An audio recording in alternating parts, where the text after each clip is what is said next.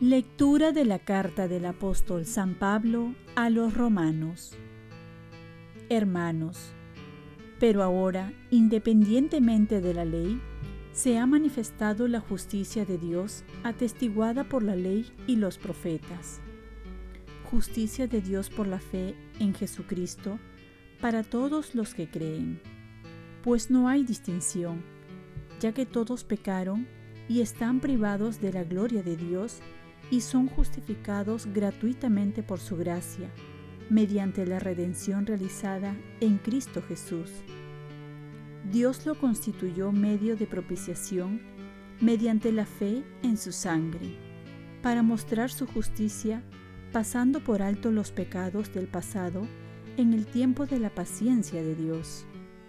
Actuó así para mostrar su justicia en este tiempo a fin de manifestar que era justo y que justificará al que tiene fe en Jesús. Y ahora, ¿dónde está la gloria? Queda eliminada. ¿En virtud de qué ley?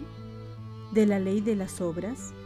No, sino en virtud de la ley de la fe. Pues sostenemos que el hombre es justificado por la fe, sin obras de la ley. ¿Acaso Dios ¿Lo es solo de los judíos? ¿No lo es también de los gentiles? También lo es de los gentiles, porque no hay más que un solo Dios. Palabra de Dios. Salmo responsorial. Del Señor viene la misericordia, la redención copiosa. Desde lo hondo a ti grito, Señor Señor, escucha mi voz, estén tus oídos atentos a la voz de mi súplica. Del Señor viene la misericordia, la redención copiosa. Si llevas cuenta de los delitos, Señor, ¿quién podrá resistir? Pero de ti procede el perdón, y así infundes respeto. Del Señor viene la misericordia, la redención copiosa. Mi alma espera en el Señor, espera en tu palabra. Mi alma aguarda al Señor. Del Señor viene la misericordia, la redención copiosa. Lectura del Santo Evangelio según San Lucas. En aquel tiempo, el Señor dijo, hay de ustedes que edifican sepulcros a los profetas, a quienes sus antepasados mataron. Así se hacen testigos y cómplices de lo que hicieron sus antepasados, porque ellos los mataron y ustedes les edifican sepulcros. Por algo dijo la sabiduría de Dios, les enviaré profetas y apóstoles, a algunos los perseguirán y matarán.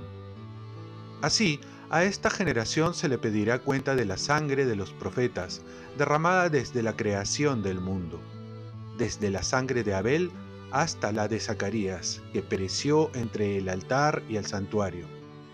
Sí, se lo repito, se le pedirá cuenta a esta generación. Hay de ustedes, maestros de la ley, que se han quedado con la llave del saber, no han entrado ustedes y a los que intentan entrar les impidieron.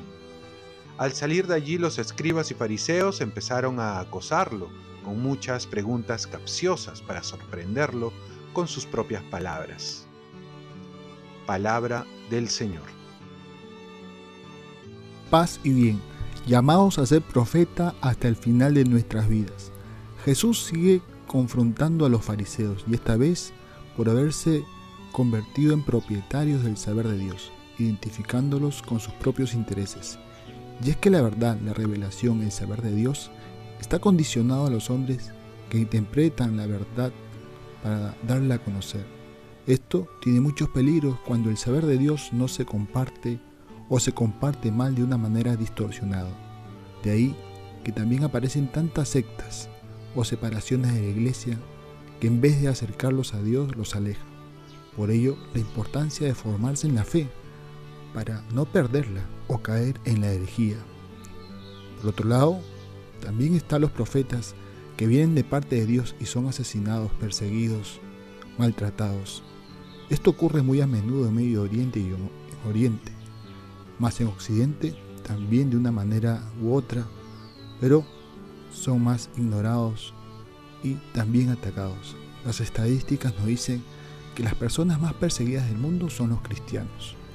Jesús sigue mandando profetas en nuestras vidas y los profetas no son los que predicen el futuro, sino los que dicen la verdad, la verdad que nos trae Cristo, los que nos hablan de parte de Dios. Y en realidad todos somos profetas desde nuestro bautismo. Y un profeta tiene que estar dispuesto a dar la vida antes de traicionar su vocación. Dios también a nosotros nos pedirá cuenta sobre las palabras que hemos recibido de los profetas y también cómo hemos desempeñado nuestro llamado a ser profeta en nuestro hogar, trabajo, centro, estudios y donde nos encontremos. Oremos, Virgen María, ayúdame a compartir la palabra de Dios y a cumplir mi llamado de profeta. Ofrezcamos nuestro día. Dios, Padre nuestro, yo te ofrezco toda mi jornada, en unión con el corazón de tu Hijo Jesucristo, que siga ofreciéndose a ti en la Eucaristía para la salvación del mundo. Que el Espíritu Santo sea mi guía y mi fuerza en este día para ser testigo de tu amor. Con María, la Madre del Señor y de la Iglesia, te pido por las intenciones del Papa, con San José Obrero, te encomiendo mi trabajo y mis actividades de hoy para que se haga en mí tu voluntad. Y la bendición de Dios Todopoderoso, Padre, Hijo y Espíritu Santo, descienda sobre ti. Cuenta con mis oraciones, que yo cuento con las tuyas, y que tengas un santo día.